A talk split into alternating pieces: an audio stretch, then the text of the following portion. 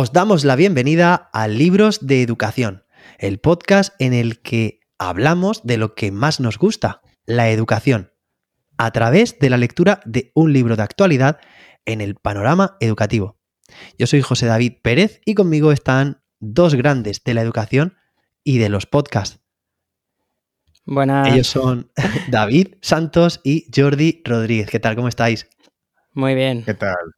Pues fenomenal, aquí otra vez. mira que nos ha costado ¿eh? quedar para grabar, pero bueno, lo hemos conseguido. Eso es porque este tenemos la agenda un poco saturada, ¿no? Digamos, esta última temporada, este último mes ha sido increíblemente difícil poder cuadrar los tres. Sí, sí, sí. Y una vez que lo cuadramos, mm, ya tengo que decir que, se me fue la voz. No es que tuviera mala voz, no, no, es que no tenía voz directamente. Entonces, claro, imposible grabar. Y bueno, ya por fin estamos aquí. Sí, se ha hecho. Jordi, ¿qué tal? ¿Qué tal va? Aparte de, locura. sí, se ha hecho largo, pero bueno, yo he tenido la fortuna al menos de en este espacio coincidir con José David, eh, con el que pude grabar en Tribu de Profes para la LOMLOE, que ya te paso feedback, que la gente está muy contenta, era un momento muy necesario en el que Tribu de Profes se comprometió con la LOMLOE y la verdad es que ha ayudado mucho. Y luego también coincidimos en la formación de Escuela de Maestros en Valencia, que fue un gustazo hacer equipo con nuestros equipos directivos y la verdad es que yo creo que aprendimos mucho. Muchísimo. Y, bueno, y vosotros también coincidisteis en Madrid en Simo. Sí. la verdad es que sí, eh, eso fue también un gustazo, David. Ver a tanta gente, comer juntos, hablar tanto de educación. Uf, no sabemos hablar de otra cosa. Bueno, sí, sí, bueno, hablamos de otra cosa, pero bueno, lo dejamos off the record. Eso es, exacto. Bueno, coincidimos ahí con mucha gente y también con... Eh, pudimos ver a David Bueno, a Antonio Márquez, a José Blas y al gran Miguel Ángel Azorín, que estaba presentando su premio en Simo, que lo felicitamos desde aquí. Eso es, sí mandamos nuestras felicitaciones y además coincidimos con él. Bueno, esa semana fue de muchos reencuentros, de muchos viajes, porque esa formación de Valencia que has dicho antes también, Jordi, coincidimos con él, con Miguel Ángel. Yo también lo he tenido de ponente en formaciones en mi cole. Y oye, que David, tienes algo muy importante que contar aquí en este podcast. Sí. Bueno, mm, ya, ya lo contamos, ¿no? Pero que me. Pero pues otra vez compartirlo aquí en Libro de Educación, por supuesto. Y bueno, como ya sabéis que Píldoras de Educación se ganó el premio al mejor podcast de educación de 2022. Y hace nada, hace tres días me llegó a casa el cacharrín este, ¿no? El, Toma ya. la cámara. es una pena, es una pena que no haya cámara. Sí, parece mentira que sea podcaster. Sí. y es aquí la estatuilla. Oye, me hace mucha ilusión tenerla. Está muy bien. Es muy bonita. Aparte, es muy bonita, de verdad, ¿eh? Y ya quería compartirlo con vosotros y con toda la, audiencia, mi estatuilla. Estoy muy contento, oye, nunca, nunca he tenido una cosilla así, entonces me hace mucha ilusión. Es, el, es el, Messi del podcast, ahora que... bueno, pues qué, que, vamos a empezar, sí. Vamos a empezar, ¿no? Con, este libro que, nos hemos leído y requete leído y nos ha dado tiempo casi a, a darle dos pasaditas, ¿no? Sí. Sí, sí, sí. Pues recordar que estábamos ante una obra de, referencia que ahora pasaremos a analizar, que se titula Un aula, un proyecto de Juan José Vergara, de nuestro Juanjo Vergara, estimado y querido. Y sobre todo, David, tengo que decirte, o tienes que contarnos, pues que tú tienes especial vinculación con él y me encantaría, nos encantaría a Jordi y a mí que, que nos dijeras un poco más sobre, sobre él, ¿no? ¿Cómo, ¿Cómo definirías tú a Juanjo Vergara? pues Juanjo, fíjate, Juanjo, primero, como he dicho muchas veces en Píldoras de Educación, casi le voy a tener que meter en nómina en Píldoras porque ha estado ya una cuanta veces, cuatro o cinco, ¿no? Que por cierto, eh, en el episodio 70 de Píldoras de Educación ah, hablo con él, eh, bueno, de todo, ¿no? Pero era, era con la excusa del lanzamiento de su, de su libro, de este, de, hmm. que vamos a analizar hoy, que es un aula, un proyecto. y, yo, no sé, a Juanjo Vergara le veo como, pues eso, pues un profe que, está cada día en el aula y, para mí es la máxima autoridad, ¿no? Desde el aula, mm, pues para contarnos todo lo que él nos cuenta, ¿no? Porque luego es muy fácil hablar desde, pues, lejos de las aulas, que ya lo sabemos, que hay muchos ponentes y muchos, que está muy bien, ¿no? Pero mm, ya para mí pierde, pierde un poquito, ¿no? Y, bueno, pues Juanjo es muchas cosas, ¿no? especialista en, innovación educativa y metodologías activas. Eh, ha sido profesor o es profesor de intervención sociocomunitaria. Es experto formador en IMEFE, en tecnologías de la educación orientadas a la enfermedad mental. ¿Sabíais eso? Fíjate. Pues, y, por supuesto, formador, docente, está ahora mismo en, un instituto en formación profesional. Em, da ponencias eh, a tanto y, cursos de, innovación educativa, tanto aquí por directivo, bueno, etcétera, ¿no? Y, todo esto, pues, eh, está especializado en metodologías activas. ABP, aprendizaje basado en problemas, aprendizaje eh, servicio, emprendimiento social. Bueno, es que está metido en, muchas cosas. Y por supuesto, mm, escritor de excelentes libros como este que vamos a analizar hoy, que es el, el último, bueno, el penúltimo, porque el último fue eh, coordinó eh, Miradas que Educan, en el que humildemente yo mm, participo con un episodio. Y, y qué más, bueno, el gran... Eh, un, aula, un proyecto, iba a decir otra vez, ¿no? el gran aprendo porque quiero, el aprendizaje basado en proyectos paso a paso. Después fue narrar el aprendizaje, por supuesto, más ABP, ABP en Vena, y, y, este era el tercero. Así que no sé qué más vamos a decir de Juanjo Vergara. Pues no es poco, vamos. Eh, creo que ha quedado bastante claro. Genial. Y Jordi, ¿cómo podríamos resumir la, estructura del libro? ¿Qué, nos puedes aportar en este sentido? Bueno, pues el libro es publicado por Narcea Educaciones, Ediciones, perdón, en junio de 2021.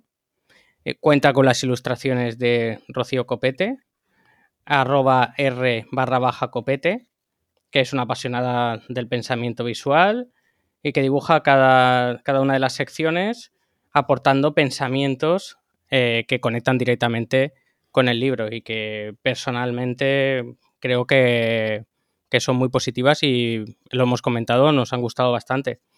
Eh, os animamos a que os paséis por su web, pensamiento, eh, pensamientovisual.wish.com. Después tenemos un prólogo de Miguel Ángel Zabalza. trata los elementos de un proyecto y destaca que es la lectura, que la lectura de este libro pues le ha resultado bastante amena y coincidimos con él y que nos lleva a visitar pues todos los entresijos del ABP y su incidencia en la educación actual. Nos da una visión y una perspectiva actual, sincrónica de lo que es el ABP a día de hoy con todas las circunstancias y después de la pandemia.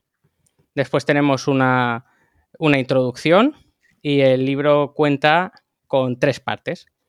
Un escenario donde nos explica qué es y qué no es ABP, animándonos a emprender esta aventura de aprender en este marco, que él considera un marco, no una metodología, siempre con un sentido profundo y huyendo de la parte artificial, quedándose con, con esa sensación de ABP que realmente tenga valor. Una segunda parte, que es la aventura, el viaje minuto a minuto, que me parece muy destacada porque ahí sí que hace un minuto a minuto de lo que sería una formación ABP. Se describe con el rigor una experiencia real con todas las eventualidades que, le han podido surgir en una ABP. Y como nos dicen siempre, tanto en las formaciones que llevamos nosotros a cabo como cualquiera que querríamos recibir, servida para llevar de inmediato al aula. O sea que toda la lectura es de una aplicación directa. Y por último, esa tercera parte, los compañeros de viaje. Eh, podríamos decir que cierra el libro con una reflexión sobre los principales aspectos que debemos tener en cuenta para poder desarrollar esa nueva mirada educativa que tenga valor y que pueda desarrollarse teniendo en cuenta las, las necesidades y la realidad del siglo XXI, con esa circunstancia que nos ha marcado a todos social y mundialmente, que ha sido la pandemia. Muy bien, yo tengo que decir que en todas y cada una de, las páginas, desde el principio hasta el final del libro, bueno, yo creo que ha sido el libro que más anotaciones me he hecho al margen, que más he subrayado, he rodeado, porque creo que es muy denso en ideas que, podríamos extraer, muy rico. Eh, me encanta todo lo que, ya, ya estoy dando un poco también mi, mi, opinión, ¿no? Me encanta todo lo que he leído, creo que es un libro que, como ha dicho David antes también, pues merece la pena ser releído. y trileído, como podamos eh, imaginarnos esa palabra, pero eh, mm, por empezar con, con la parte 1, aunque también tendríamos en el prólogo y la introducción mucho de lo que poder extraer, pero por ir al grano, empiezo por la primera frase o la primera oración que es aprender es una aventura. Y creo que esa oración tan sencilla, tan corta, creo que es tan potente y además mm, tiene tanto, eh, tanto significado que si realmente todos y todas las docentes entendiéramos esta frase, esta oración, aprender es una aventura y lo entendiéramos de esta forma, con, este, con esta perspectiva, creo que la educación sería muy diferente, ¿no? Creo que eh, en términos de motivación, de funcionalidad o de competencia, de mejora del entorno, de implicación, creo que se vería sustancialmente mejorada, ¿no? Si tuviéramos los docentes esta concepción. ¿Qué opináis vosotros? Pues totalmente, totalmente. y, además, eh, Juanjo en el libro eh, repite bastantes veces la palabra aventura, ¿no? La aventura de aprender, ¿no? Porque es, eh, como dices José David, es muy, muy aclarador, ¿no? De lo que, lo que debe ser el, el ABP porque exactamente es emprender una aventura, ¿no? Y, oye, mm, a todos nos gusta aprender, emprender una, aventura. Y Juanjo va mucho más allá también mm, diciendo que no, no le interesan los proyectos que se hagan así mm, como tal cosa, sino que proyectos que cambien las escuelas, ¿no? Que sean un... Que, todo vaya en conjunto, porque si no es como, como, bueno, como siempre hemos dicho por aquí, o he dicho yo también en píldoras, eh, francotiradores, ¿no? Eh, están solos, aislados y que, que realmente mm, no cambian tanto, ¿no? Pueden eh, ese año o ese curso con su aula, pero mm, como, como dice Juanjo, no todos los proyectos cambian las escuelas y por lo tanto no son efectivos, ¿no? Jordi. yo lo conecto con otras dos cuestiones que él también, que Juanjo hace bastante hincapié durante todo el libro. Una es la idea de que eh, la educación no puede ser un sufrimiento. Esa famosa eh, cultura del esfuerzo, que a veces se convierte en cultura del sufrimiento, eh, no tiene mucho sentido dentro de, la educación. Y después conectaremos con algunos aspectos más, como el, punto de que puede servir de motivación siendo útil para, para el alumnado. Pero yo me quedaría con otra idea que es la de la educación como un acto natural, que realmente aprender no sabemos por qué se ha convertido pues en un tiempo concreto en un acto artificial que no conecta con la realidad, que no conecta con las sensaciones normales de, de, de una persona que realmente está aprendiendo en todos los espacios, en todos los tiempos. Y parece que encorsetamos ese aprendizaje a algo mm, artificial que está dentro del aula, parte de un libro y no sale fuera. Eh, Juanjo nos mm. dice que el aprendizaje se tiene que oler, se tiene que vivir. Tenemos que ver la incidencia directamente eh, de lo que estamos haciendo fuera de aquí. Y creo que es algo en lo que creemos los tres muchísimo. Por lo tanto, yo me he sentido muy representado y, y creo que él lo ha dicho con mucha fuerza y la verdad es que es algo que yo destacaría de este libro. Sí, sí, y hablar de la artificialidad en sentido que sí, lo que, lo que dice Juanjo, ¿no? Entramos a, las clases, entramos a las escuelas, a los institutos y, resulta que lo, que lo que hacemos con libros de texto, etcétera, es hacer un simulacro, ¿no? De, la realidad, es una ficción. Y, por qué no trabajar mejor con la realidad, ¿no? Mm, ¿Para qué vamos a hacer esa ficción, ¿no? esa, esos fuegos de artificio o esa artificialidad o esa eh, pudiendo eh, mm, directamente trabajar con, la realidad, ¿no? Proyectos reales y ya si son de aprendizaje-servicio, pues mira, mucho mejor. Necesitamos los alumnos y nosotros mismos cuando entramos al aula necesitamos desconectar de la realidad para conectarnos con lo que está sucediendo en el aula o con lo que nosotros pretendemos que suceda en el aula. Entonces es algo totalmente antinatural, como le está marcando hacerles desconectar de su propia realidad, de lo que están viviendo, de lo que está ocurriendo fuera, para eh, conectar con lo que nosotros queremos enseñarles. Sí, y precisamente conectando con esta idea, tiene uno de los eh, de las secciones de esta primera parte que es que no es ABP. Eh, es muy interesante estas ideas que propone como características de lo que no son ABP, pues una de ellas es no es una actividad, bueno, interdisciplinar. Sí. Eso es. Porque en realidad es lo que está diciendo también eh, David, lo que está diciendo Jordi.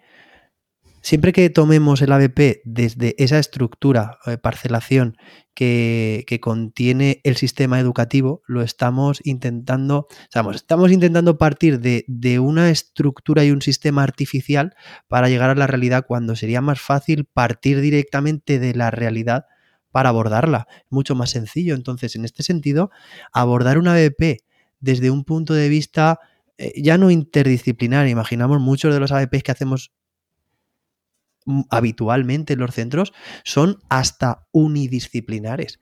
Entonces estamos, de alguna forma, estamos eh, haciendo tan artificial el proceso que lo estamos desvirtuando y desvirtuando también de su objetivo. Entonces, bueno, pues que tenemos que, romper las barreras de, en este caso, de las áreas, de las materias, y pensar que una situación, un, problema, un proyecto, en este caso, pues no, no, contempla estas diferencias entre diferentes contenidos de las diferentes materias, sino que lo tendríamos que ver como un todo, ¿no? Todo está interviniendo.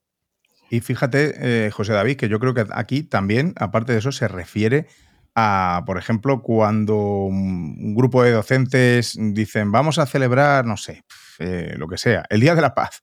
Y todos se implican y el Día de la Paz y eso lo llaman proyecto, ¿no?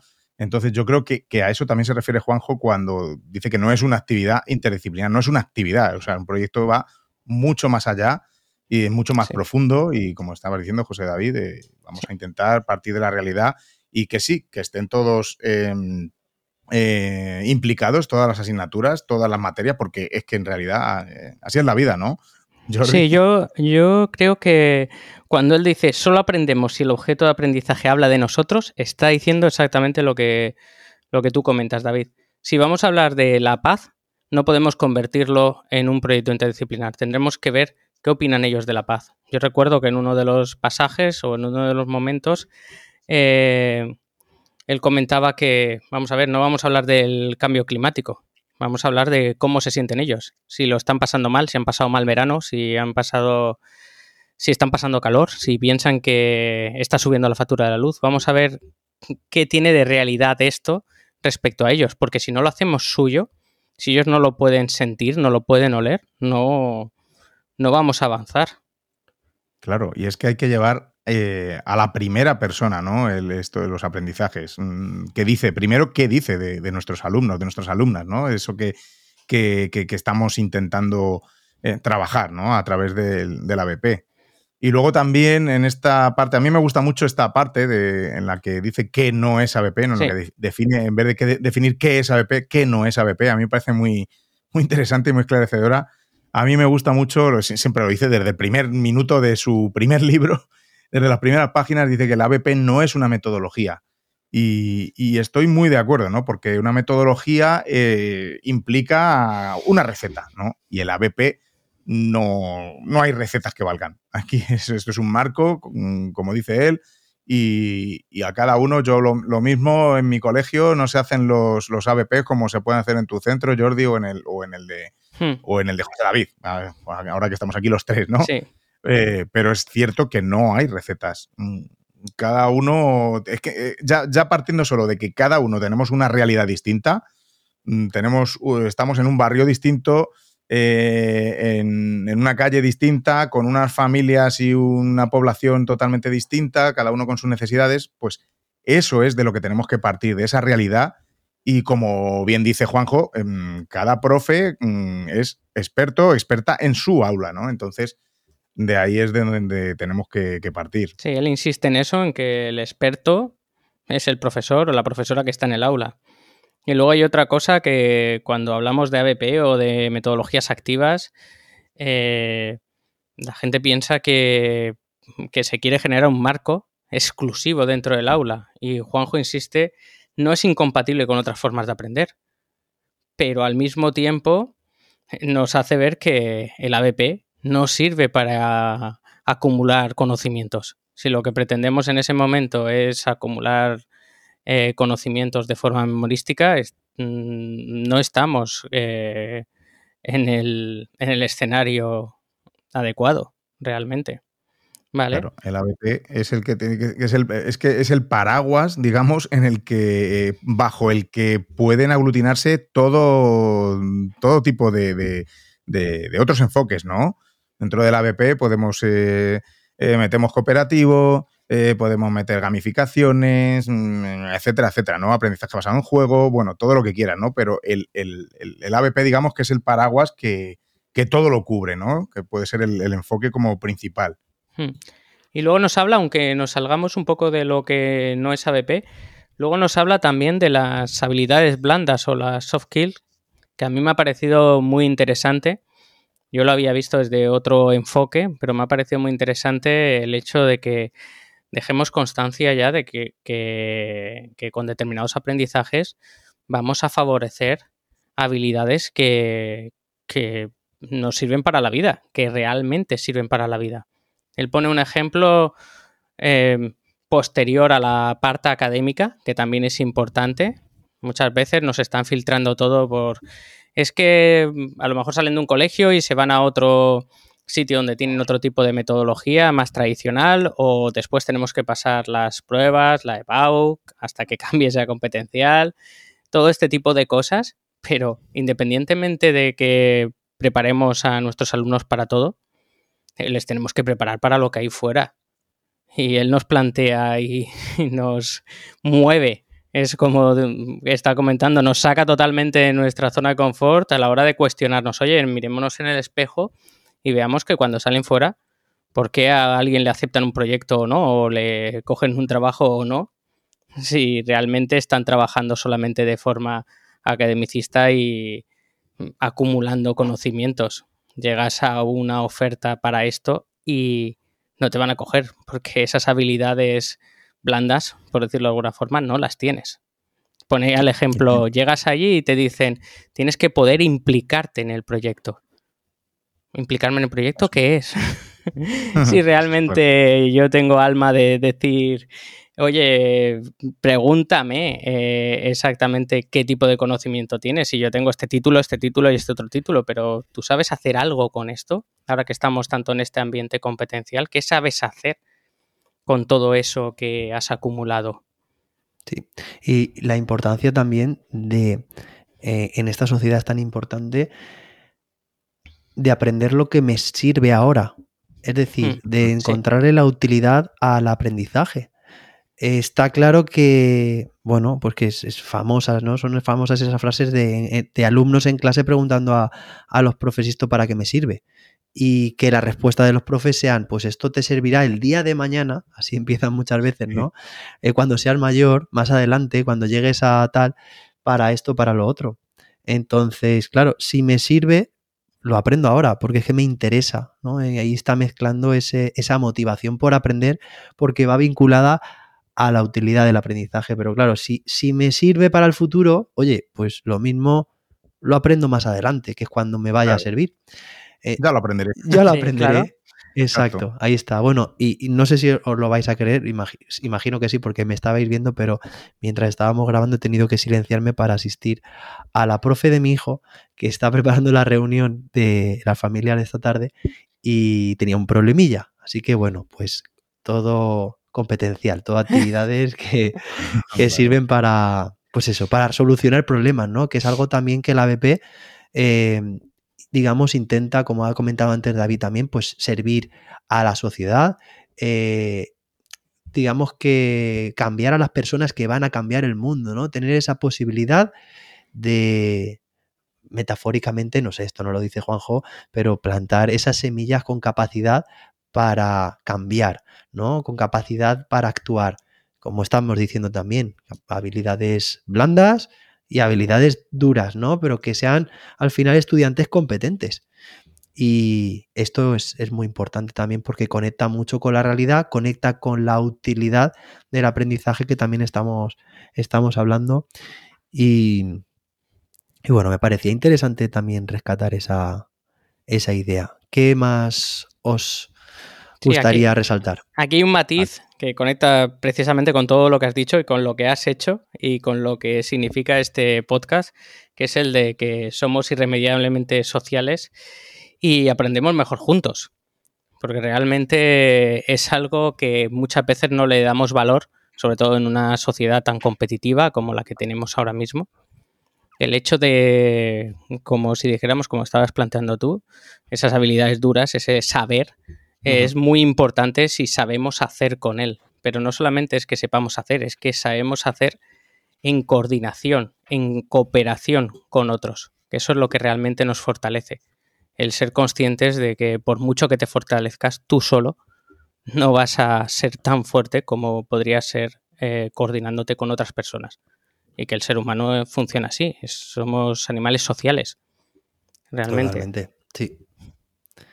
Y yo, bueno, en este sentido también quería rescatar otra, otra idea. Me gusta el epígrafe que, que, lo, que, lo eh, que está ¿no? antes de, de, esa, de esa redacción, de esta idea que es eh, que dice educar para cambiar el mundo o para certificar su defunción. es como muy claro ¿no? De, que evidentemente, ya que estamos, eh, estamos trabajando en ABP, fenomenal, pero mm, vamos a dar ese pasito, ¿no? De, contribuir a, nuestro barrio, ¿no? A nuestra sociedad, a hacer mejores ciudadanos. Mm, que nos comprometamos, ¿no? Que se comprometan nuestros alumnos, nuestras alumnas, ¿no? Con, con algo más allá. Entonces, a mí esa idea también me, me, llega. Bueno, es que, es que, como hemos dicho al principio, es que el libro está lleno de, ideas, de, vamos, cada página la podemos comentar aquí en un podcast distinto casi, ¿verdad? Un debate de cada una de las ideas. Pero bueno. Pero, pero me parece importante el, modo en el que lo hace, como dices tú, porque insiste mucho en, en el punto de los detonantes, que los detonantes no sean solamente algo motivador para para nuestros alumnos, sino que sea algo que les incomode, que les mueva de su zona de confort. Entonces, muchas veces tratamos de edulcorar mucho las cosas. Y tú lo has dicho. Eh, o lo arreglamos o certificamos la defunción de, del mundo. Entonces, a lo mejor tenemos que ser contundentes a la hora de marcar esos detonantes que realmente les muevan hacia la acción, pero porque se sientan comprometidos, porque sepan que lo que está ocurriendo fuera es importante y que ellos pueden ser importantes dentro de, ese proyecto o dentro de esa vida. Supongo que a muchos de vosotros os habrán dicho los alumnos en algún momento o habréis visto la sensación o nuestros propios compañeros de, vamos a ver, es que yo solo no puedo cambiar nada. Es que una clase sola no puede cambiar nada. Todas las personas que han cambiado el mundo han empezado estando en una clase. Entonces eso conecta con lo que habéis dicho antes de que estamos, eh, generando futuro, estamos incidiendo en personas que pueden cambiar el mundo. Entonces creo que debiéramos mirarnos un poco al espejo y sentirnos responsables y presionados para tratar de hacer lo mejor para que nuestros alumnos sean buenos ciudadanos del futuro, que van a convivir con nuestros hijos. Sí, sí. o nos van a cuidar a nosotros de viejitos. sí, por eso.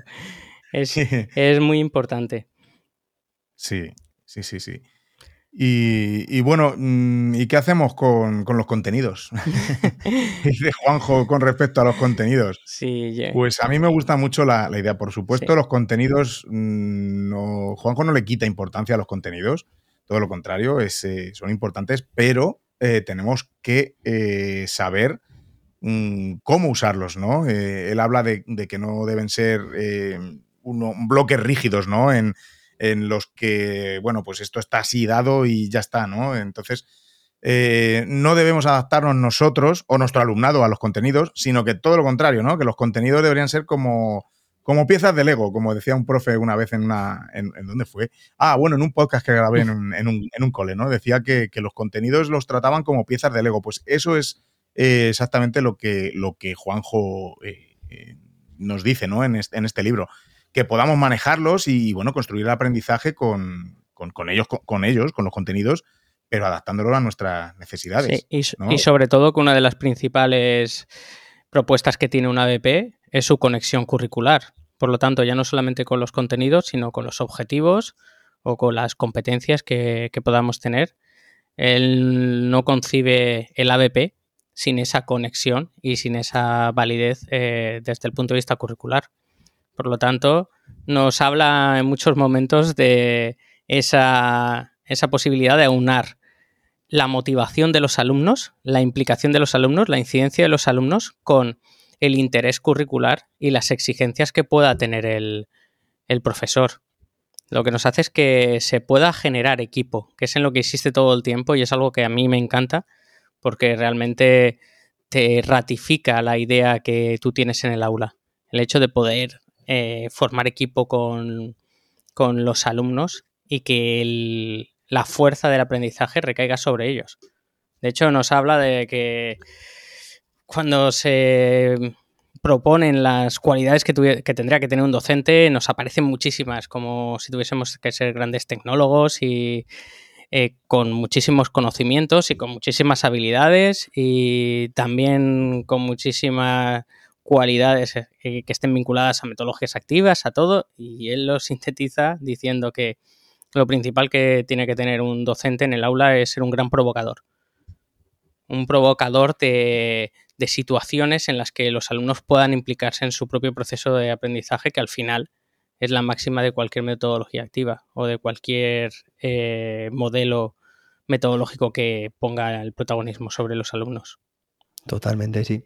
De hecho, claro, eh, lejos de la predecibilidad de los contenidos, podríamos decir, de cada materia, es decir, que, es previsible que cuando planteamos a nuestro alumnado una serie de contenidos a trabajar, eh, pues cómo van a acabar, o sea, no, pocas sorpresas se van a llevar durante el camino, lejos de convertirse en una historia, en una película, en una aventura.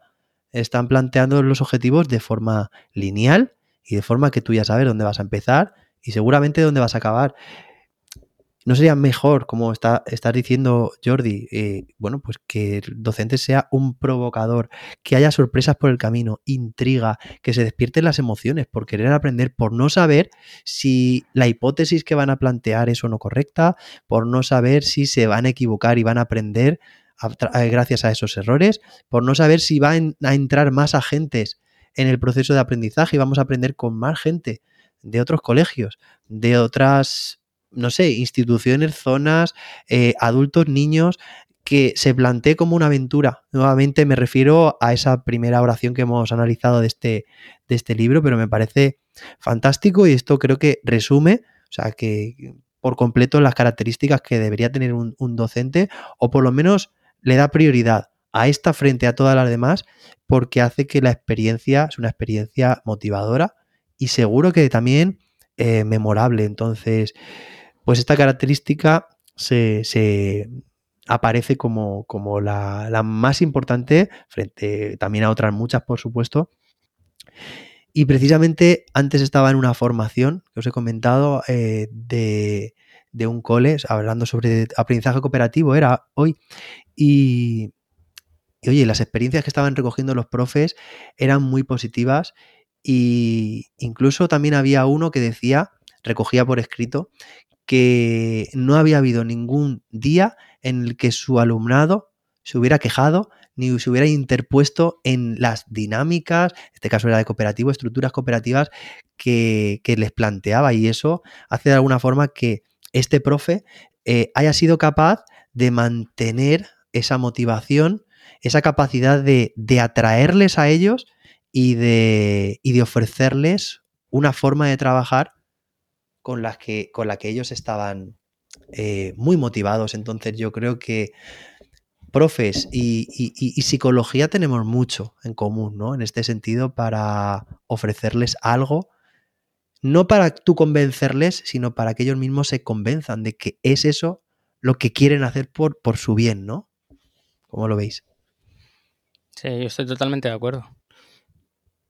Totalmente. no, sé si, no sé si después de lo que has dicho, abrir el melón de la evaluación, porque porque, o, creo que incluso nos lo podríamos saltar porque creo que está totalmente alineado todo lo que nos marca eh, eh, Juanjo con, todo lo que hemos tratado en los otros libros, ¿no? Y Jordi es más, y José David, yo sospecho que de aquí en adelante todos los libros que nos leamos y que reseñen algo de evaluación, no creo que podamos aportar mucho más, ¿verdad? Porque yo creo que va a ir todo en la línea en la que, en la que hemos hablado del primer libro que nos leímos. Cierto. Y, de lo que seguiremos hablando, ¿no? Totalmente, bueno, como aquí en la evaluación, pues sí, pues igual, pues todo lo mismo, ¿no? evaluar no para, no para calificar solo, no para etiquetar, sino evaluación formativa, bueno, pues las ideas que llevamos diciendo uh, todavía iba a decir, bueno, en los dos episodios anteriores, que son los que, los que tenemos aquí en libros de educación. Bueno, pues yo creo que hemos hecho un recorrido eh, importante, ¿no? Al, libro. No sé si os parece que, vayamos a las valoraciones. Claro, claro que sí. Venga, ¿quién empieza? ¿Cómo lo hacemos? Vale, vamos.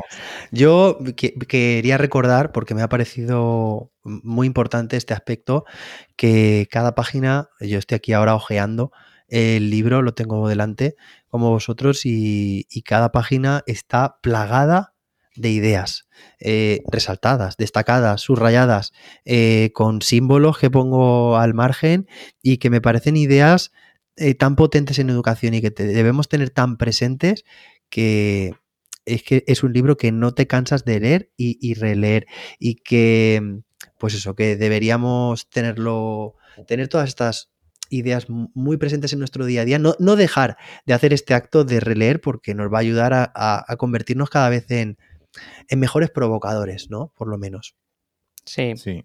Yo... A mí me parece una, buena, una buena técnica, ¿no? De, de buen aprendiz el, retomar los libros, tus notas y, volverlo a leer. Yo este libro no sé cuántas veces he ido sobre, sobre él porque, porque me, parece, me, parece, me parece imprescindible.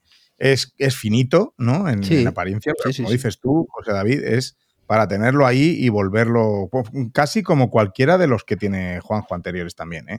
Sí. este, bueno, no lo hemos dicho, hemos, nos hemos centrado casi en la, en la primera parte más, porque luego, bueno, en la segunda parte, mm, que no es menos interesante, sino, bueno, todo lo contrario, ¿no? Pero es el, como lo llama él, el, ABP minuto a minuto, ¿no? En el aula. Eh, ¿Cómo podemos.? No, no es una receta, porque él no, no dice que sea esto una receta, pero sí que te deja muy muy clarito ¿no? la concepción y cómo eh, llevar el, el, ABP a, nuestras aulas. Y, bueno, venga, dale. Yo, creo que realmente la estructura, como estaba diciendo David, es, es una estructura que te hace embeberte todo el, toda la información que va eh, que nos va lanzando Juanjo con muchísimo valor en cada una de sus páginas, pero sobre todo puedes marcar los espacios para poder extraerle lo que necesitas, porque ese minuto a minuto, a mí que trabajo pormenorizadamente y reflexiono mucho sobre los ABP, me ha parecido pues de un valor excepcional, pero sobre todo porque nos lleva a que el ABP sea un ABP por sentido común, como nos dice él. Igual que conecto con lo que decían José Blas y en el DUA, DUA por sentido común, porque no puede haber una educación sin duda, pues aquí nos ocurre un poco lo mismo. Y yo querría referirme a dos citas que eh, marca Juanjo, que creo que conecta mucho con nosotros y con todo lo que nos está diciendo en el, en el libro. Que una es solo haciendo cosas reales, sus consecuencias son reales. ¿Vale? Me parece fundamental y creo que es algo que es muy vigente hoy en día. A ver si por fin eh, conectamos directamente con el saber hacer cosas y cosas que nos aporten y como decía David, si pueden convertirse en un aprendizaje servicio muchísimo mejor. Y lo que decía ha, iniciado José David, esa cita de la educación no cambiará el mundo, lo hará de las personas que lo conseguirán, que conseguirán cambiar el mundo. Yo creo que eso nos tiene que responsabilizar ¿vale? Porque la incidencia de la educación es vital. Es verdad que a veces no estamos todo lo valorados que, debiéramos por, ningún, por ninguno de los sectores de la sociedad, pero es cierto que somos conscientes y no podemos mirar hacia otro lado que tenemos entre manos un asunto que marca el destino de, nuestra sociedad. Por lo tanto, estamos, tenemos en las aulas a las personas que van a marcar el futuro de la sociedad. No tenemos que ser responsables y no podemos mirar a otro lado. Sí, sí, totalmente, vamos.